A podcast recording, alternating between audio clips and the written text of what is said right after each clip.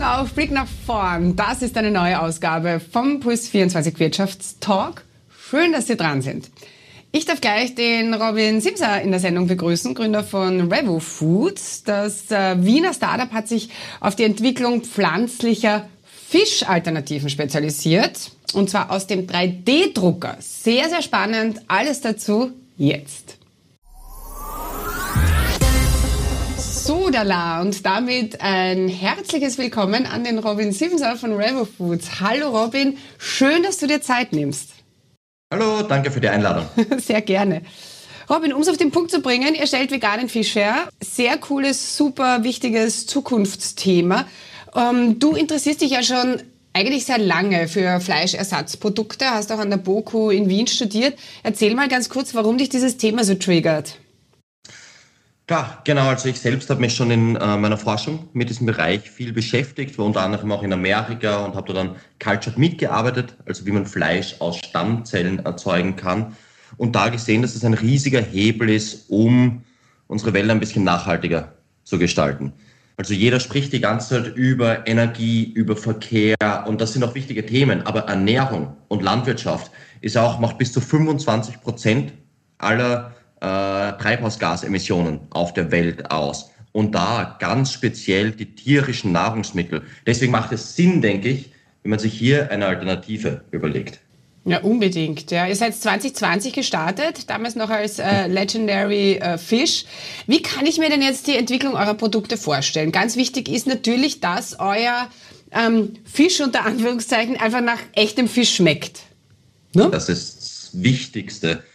Es gibt ja schon alle möglichen veganen Alternativen zu kaufen. Und immer wenn Konsumentinnen befragt werden, warum sie nicht mehr von diesen Produkten essen, ist das erste Argument immer, es schmeckt nicht gut genug. Also das ist der wichtigste Ansatzpunkt für uns. Und deswegen legen wir bei unserer Entwicklung auch den größten Wert darauf, dass es so gut wie möglich, so realistisch wie möglich schmeckt wie das tierische äh, Produkt. Und da haben wir, denke ich, schon gute Produkte jetzt jetzt kreieren können. Also wir sind momentan europäischer Marktführer für veganen Lachs tatsächlich innerhalb von nur ähm, knapp zwei Jahren. Ja, sehr cool. Ihr habt ja auch äh, ganz neue Technologien äh, selbst entwickelt, um äh, Fisch, Lachs äh, herzustellen, nämlich ähm, mit 3D-Druck. Warum ist das besser für euch? Also warum der 3D-Druck? Viele kennen ja schon aus dem Supermarkt Produkte wie vegane Hamburger oder Chicken Nuggets oder ähnliches. Und all diese Produkte haben gemeint, dass sie eine sehr simple Struktur haben. So ein Hamburger, das ist ja etwas Simples, das kann man schnell herstellen. Aber wenn man jetzt denkt an Produkte wie zum Beispiel das Lachsfilet, das Thunfischsteak und andere sehr komplexen Produkte, dafür hatten wir bisher einfach noch nicht die Herstellungsmöglichkeiten und die Technologie. Und da haben wir gesagt, da muss man jetzt einen Schritt weitergehen und die Technologie weiterentwickeln, damit es jetzt erstmals möglich wird, auch so Produkte wie das Lachsfilet zum Beispiel herzustellen. Das heißt, der 3D-Druck schafft es, diese Fasern des Lachses nachzuempfinden. Sehe ich das richtig? Genau, es hebt es einfach auf ein völlig neues sensorisches Qualitätslevel. Also schmeckt unglaublich realistisch, wie Fett gebunden wird und im Mund freigesetzt wird sind, sind neue Maßstäbe. Wie, ähm, wie diese Faserigkeit sich dann auch anfühlt. Selbst vom Nährwert her ist es besser als äh, traditionellere Herstellungsmethoden. Okay. Also es gibt wahnsinnig viele Vorteile für den 3D-Druck. Eine flexible Produktion auch noch. Man kann 1000 Lachsfilets herstellen, die alle ein kleines bisschen unterschiedlich äh, aussehen, ein bisschen Variation haben, so wie in der Natur. Weil es schaut ja, ja auch nicht jedes Lachsfilet 100% ident aus. Und für den Konsumenten wäre das dann ein bisschen verwirrend. Und hier ist es wirklich so, man kann diese kleinen Abweichungen einbauen, sodass es ultra realistisch äh, aussieht. Ich finde ja, ich bin selbst Vegetarierin seit, seit Ewigkeiten. Und was mich immer so ein bisschen stört, ist, dass die Fleischersatzprodukte immer wie Fleisch heißen. Ne? Also es ist das Tofu-Schnitzel, es ist äh, das Seitan-Würstel.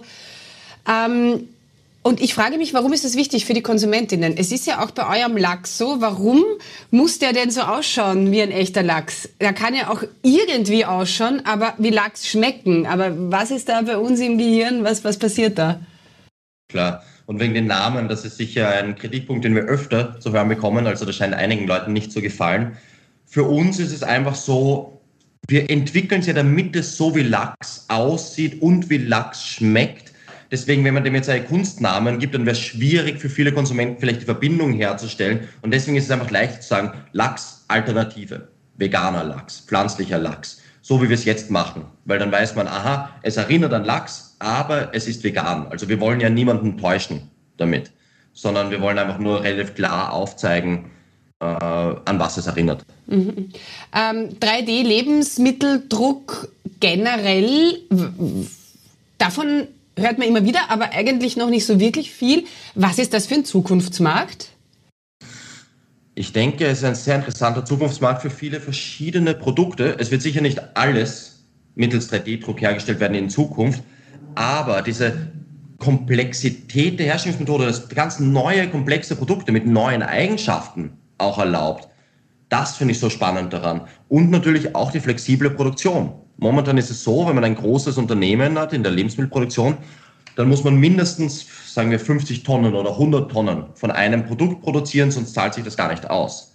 Mit dem 3D-Druck ist es erstmals möglich, flexible Produktion zu erlauben. Zum Beispiel, es gibt ein spezielles Event oder eine Hochzeit und man will nur 500 Kilogramm von, sagen wir, Pasta. Es gibt auch Pasta-3D-Drucker dann wäre es jetzt erstmals möglich, dass man in Serie, Kleinserie, so personalized Items macht, die man dann auch natürlich zu einem gewissen Premium-Preis verkaufen kann. Deswegen ist das auch für sehr große Unternehmen eine spannende Methode. Mhm. Äh, bahnen sich da irgendwelche Zusammenarbeiten an? Ihr baut ja die 3D-Drucker auch selber. Das ist ja, könnte ja eigentlich ein eigenes Geschäftsmodell werden für euch. Ja, wir sprechen tatsächlich auch mit ein paar Leuten gerade, aber da kann ich leider noch nichts Näheres. Ah, da musst du uns am Laufenden halten, unbedingt. Ähm, Ihr habt voriges Jahr bei 2 Minuten 2 Millionen mitgemacht und einen Deal bekommen, nämlich ein Billa und Billa Plus. Äh, was ist denn so die Bilanz nach diesem ersten Jahr? Wie wichtig war das für euch, da gelistet zu sein? Ja, spitze. Das war eine Riesenchance für uns und ist weiterhin eine Riesenchance für uns. Und wir sind froh, weil das Produkt tatsächlich auch äh, voll eingeschlagen ist. Also am Anfang waren wir ja nur bei Billa Plus gelistet in 150 Märkten in Österreich und da ist es so gut gelaufen, dass äh, dann tatsächlich Bilder auf uns zugekommen ist und gesagt hat, hey, wir würden das gerne in viel mehr Bilderfilialen auch bringen.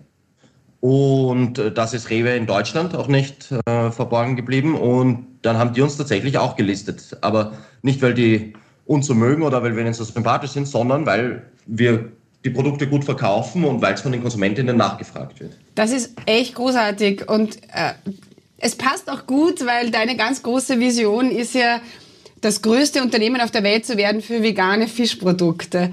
Ähm, wie groß ist denn der Markt überhaupt? Also äh, Fleischersatz ja, aber Fischersatz, was tut sich da? Fischersatz ist tatsächlich noch etwas weniger als jetzt Fleischalternativen vom Marktvolumen her. Aber wenn es innerhalb der nächsten zwei, drei Jahre ein ähnliches Volumen aufweisen kann, prozentuell, wie Fleischalternativen, dann wäre es ein Markt von mehr als drei Milliarden äh, Euro pro Jahr und der laufend weiter wächst. Und das muss man sich mal vor Augen führen, weil der Fischmarkt, der stagniert eher. Wir sind in einem starken Wachstumsmarkt. Mhm. Ähm, wie bringt man das Thema jetzt äh, wirklich an den Konsumenten, an die Konsumentin? Mit klassischer Werbung eher nicht, nehme ich an. Ich glaube, die Zeit spielt für uns. Also jeden Tag gefühlt kommen neue Zeitungsberichte, Dokumentationen, Filme, die den Konsumentinnen näher bringt, was für Probleme es mit der Fischerei und der Aquakultur hat. Und da, so traurig es auch ist, die Zeit spielt da für uns, weil es gibt immer weniger Fisch, er wird immer teurer und die Belastung mit Schwermetallen, Mikroplastik, Antibiotika etc. nimmt immer weiter zu. Und da bin ich mir sicher, dass es irgendwann zu dem Punkt kommt, wo Konsumenten sagen, das will ich alles gar nicht mehr, da suche ich mir lieber eine Alternative. Und dann sind wir da, um diese Alternative anzubieten. Mhm. Ähm, ich habe es vorher schon gesagt, du denkst ja groß, global. Ähm, das ist alles gut und wichtig und, und schön. Aber worauf müsst ihr denn jetzt in deinen Augen aufpassen, dass ihr euch einfach nicht verzettelt? Als junges Startup. Ja, man macht natürlich immer viele Sachen, will möglichst schnell vorankommen, viel parallel machen, aber dann ist es natürlich wichtig, auch den Fokus zu bewahren und ähm, vielleicht nicht zu kompliziert denken, nicht zu abstrakt, sondern ins Konkrete und ins Simple gehen. Das möchte ich mir öfter wünschen. Und ähm, Mhm. Genau, also aber da sind wir, glaube ich, guter Dinge und das sind wir ganz Was sind so deine größten Learnings so aus zwei Jahren äh, Gründertum? Ja, man würde natürlich vieles auch anders machen oder äh, ich lerne ja auch jeden Tag dazu. Und ich denke, was, was wichtig ist am Anfang, hat man vielleicht noch dieses, ähm, diese jugendliche Naivität, mit der man reingeht und sagt, man zerreißt die Welt und alles ist möglich. Und irgendwann mal kommen vielleicht ein bisschen realistischere Vorstellungen auch, wie der Markt wirklich läuft, aber das, das hindert er manchmal. Und ich glaube, dieses, dieses junge Wille, dieses, ah, irgendwie wird schon gehen, das ist wichtig, dass man sich das auch bewahrt, weil dann hat man den Mut, auch nach vorne zu gehen mit dem Unternehmen. Mhm. Wir wünschen euch auf jeden Fall das Allerbeste von ganzem Herzen. Ist ein super Ding, super Startup. Gratulation, wirklich. Ja, danke schön. Und wir haben jetzt gerade drei neue Produkte rausgebracht, ah, ähm, cool. die auch spitz sind. Also ich hoffe, die, die, die lasst euch auch alle schmecken. Ja, ganz bestimmt. Ähm, wir spielen zum Abschluss noch eine Runde Spam-Management, ähm, einfach um dich noch so ein bisschen besser kennenzulernen. Zuerst reden, dann denken. Ja? Alles. Bereit? Mhm. Herz oder Hirn? Herz. Zwei Minuten länger leben oder zwei Millionen mehr am Konto? Zwei Millionen mehr am Konto. Endlich, dass es mal einer sagt. Heute oder? Danke. ja, voll. Ähm, Drei Jahre wäre was anderes. Ja, ja, das wäre was anderes. Heute oder morgen? Morgen. Schlaflose Nächte oder Tobsuchtsanfall? Schlaflose Nächte. Träumen oder aufwachen? Mm, träumen. Sehr schön, Robin. Alles Gute. Bye, bye. Bitte. Dankeschön. Tschüss. Tschüss. Damit vielen Dank für die Aufmerksamkeit. Das war's von uns für den Moment. Alle Puls 24 Wirtschaftstalks gibt es auf allen Podcast-Plattformen. Wärmste Empfehlung an dieser Stelle. Also dann, wir sehen uns. Alles Schöne.